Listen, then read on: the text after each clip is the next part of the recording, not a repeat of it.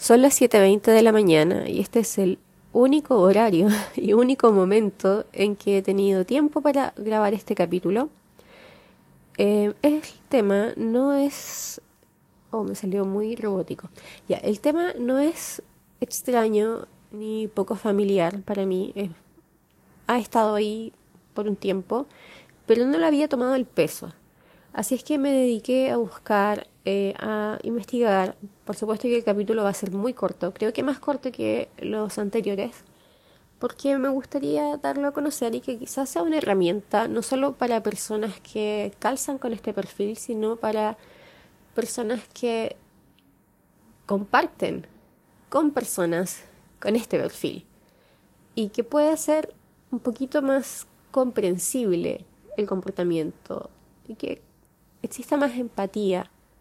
Por otro lado, si hay personas que no conocen o no saben que esto pasa o que esto eh, se desarrolló en el tiempo, eh, envíenles este capítulo para que sea, no sé, una lamparita y que se encienda, para que sea una herramienta, herramienta muy, muy simple, eh, en palabras eh, muy chilenas, en palabras muy sencillas.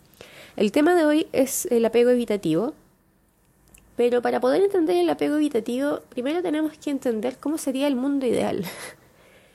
Porque las personas como seres humanos en sí eh, anhelan construir relaciones sólidas y duraderas. Em, leí por ahí que existe una especie de hambre emocional, hambre de amor, hambre de afecto que se busca en otros, ya sea en una comunidad, ya sea sus pares, amigos, familia, pareja, pero en una persona común y corriente, esto existe y esto está bien, porque es parte del desarrollo.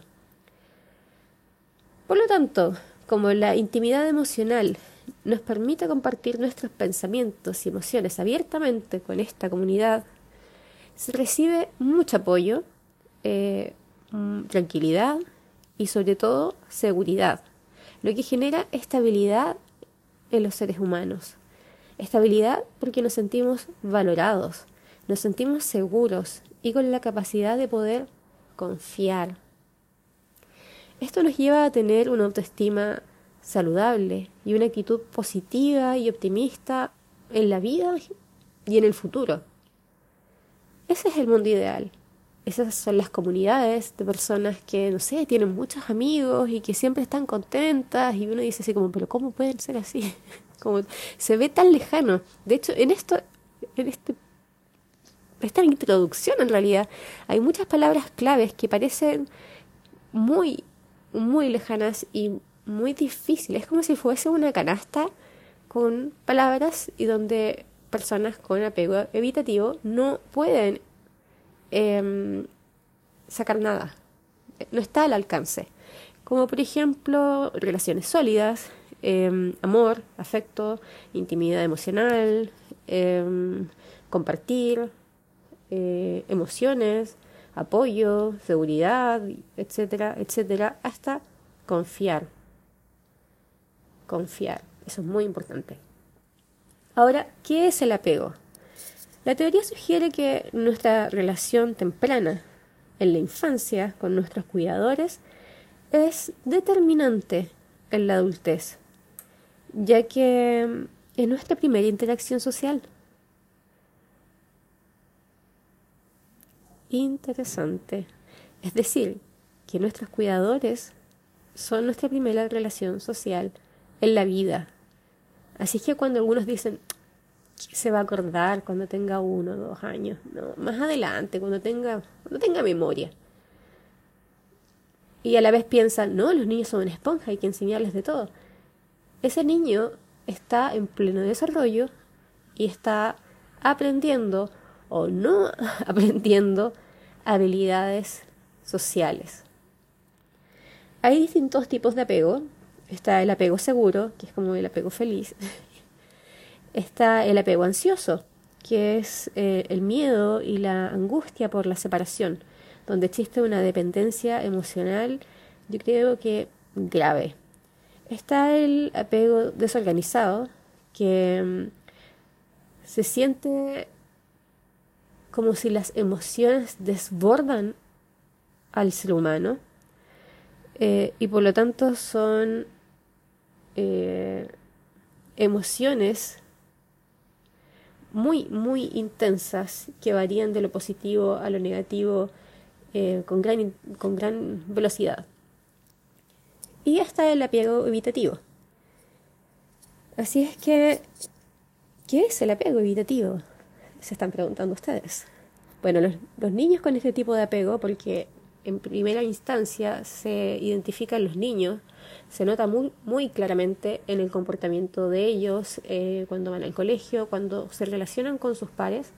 Obviamente, cuando somos adultos, todas las personalidades ya van variando y hay un, no sé, es como una especie de tornado de personalidades, entonces es mucho más difícil identificar que cuando uno es niño, porque se espera que un niño vaya cumpliendo etapas según la edad que tiene y que vaya también cumpliendo objetivos.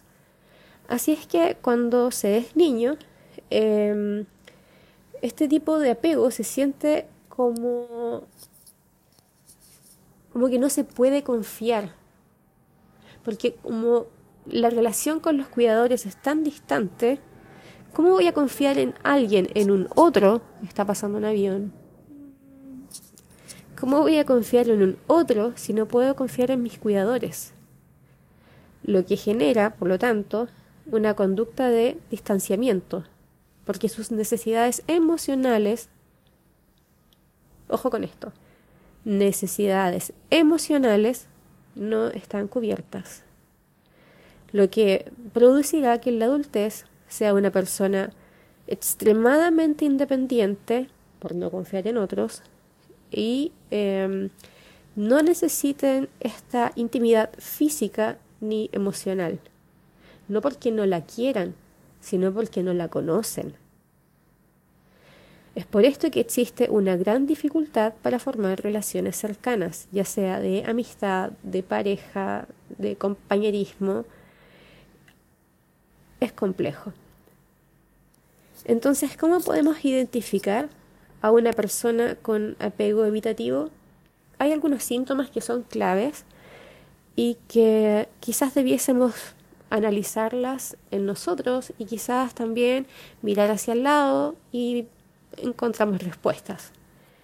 Primero, em, existe un rechazo enorme al contacto físico. La persona se retrae y enfrenta situaciones complejas solo o sola.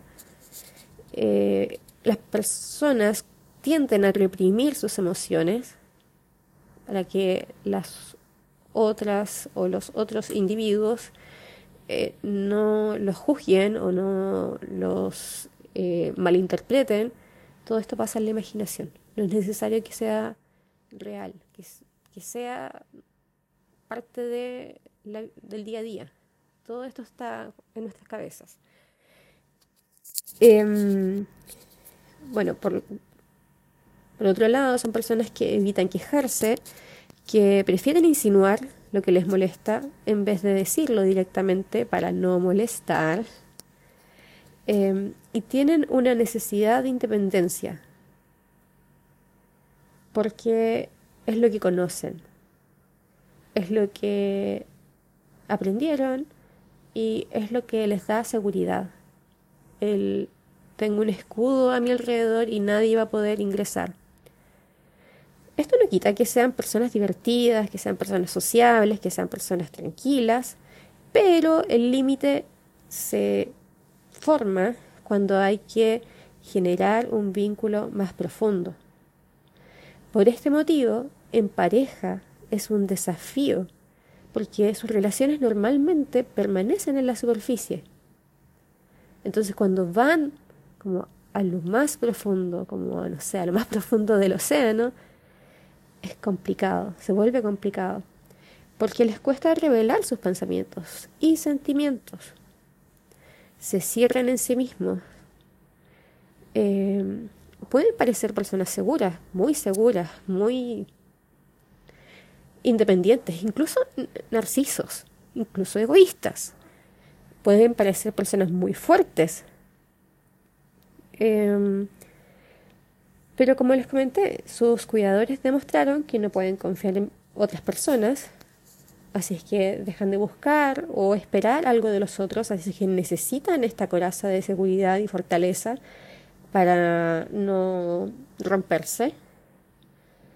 Em, y la cercanía y la intimidad emocional para ellos pueden ser asfixiantes. No porque no la quieran, sino porque no saben recibirla. El contacto físico es complejo, porque la barrera no es solamente emocional, sino que también lo es como con todo su ser, incluyendo su cuerpo, que termina convirtiéndose en una especie de escudo ante la realidad, ante cualquier tipo de dificultad o ante cualquier tipo de vinculación. Y finalmente, em, son personas que se sienten poco queridas, pero que al mismo tiempo rechazan la validación externa. Y no por una especie de falsa modestia, sino que por desconfianza. Les puedes dar mil elogios y en vez de que esa persona se sienta mejor o valorada, como lo dijimos en un principio, eh, son personas que creen que son condescendientes con ellos y que por eso son tan amables. Que son personas que quizás quieren algo de ellos, que le dicen eso así como, mm, ya me lo está diciendo para que me sienta bien nomás, pero no, no, esa no es la realidad. Bueno, la respuesta a todo esto es la terapia. ¿Se puede trabajar? Sí. Eh, con terapia psicológica. ¿Esto cuesta harto trabajo? Sí. Porque en el fondo, así como todas las cosas, hay que desaprenderlas. Hay que aprender a confiar en otros. Hay que desaprender la desconfianza. Hay que aprender a recibir cariño. Hay que desaprender ponerse una coraza encima. Y eso no es fácil, eso toma tiempo. Y a la vez es romper un círculo quizás que viene desde nuestros cuidadores. Porque como puse énfasis en algún momento, nuestros cuidadores no necesariamente nos dejaron solos a la vida, abandonados.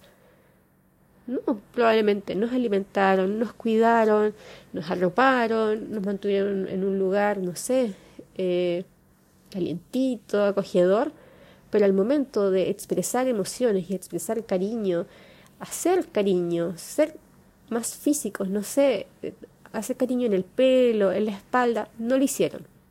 Entonces se aprendió a no hacerlo con otros, ni esperarlo de otros, porque quizás no estaba bien, porque si mis cuidadores no lo hicieron, porque lo va a hacer otro, porque tengo que recibirlo de otro. Por eso hay que desaprender. Espero que les haya gustado este mini, mini, mini capítulo y que ojalá puedan compartirlo em, y que les sirva en realidad. A mí me ha servido harto aprender de todos estos temas de psicología. He dicho que no soy profesional de la salud mental, soy solo un paciente, pero creo que a medida que uno va aprendiendo es interesante compartir ese aprendizaje porque a alguien le puede servir. A alguien en un momento de desesperanza, a alguien que solamente quiere saber más de lo que le ocurre a la persona que más quiere y que no entiende. Eso, que tengan un buen día. Tuvimos un capítulo matutino y nos vemos, no, porque siempre digo nos vemos. Me escuchan ustedes en una próxima oportunidad.